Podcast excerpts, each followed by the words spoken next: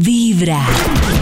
Hoy que estamos hablando de cuál es su habilidad en la cama. Oh. También quiero contarles que contactamos a Caro Perdomo, que ella también estuvo acompañando en la maratón, y Caro Perdomo nos va a hablar, escuchen esto, cuáles son los signos Ay. más Oh. Fogoso.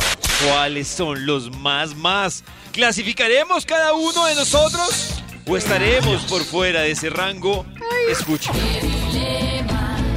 Hola amigos de Vibra. Bueno, los eh, signos más sexuales eh, funcionan en dos grupos, los más sensuales y los más sexuales. Los sensuales son los más sensoriales, que necesitan más contacto físico, más un ambiente que huele rico, que esté bonito, pues que se dé para el tema, y esos son encabezados por Tauro, por Libra, Sagitario y. Piscis.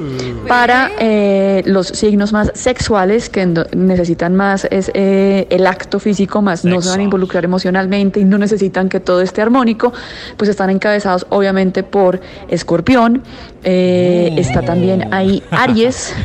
Leo y probablemente Acuario. Me intuía el escorpión. Ay, Yo quedé- como yo sí torcida en el-. Yo, yo creo que entro en la categoría de pollo y pollo en la Claro, mía. Qué yo, raro. yo creo que estamos Yo torcidos. sí ahí. necesito como ambiente, cositas. Yo Yo estoy bien. necesito ambiente.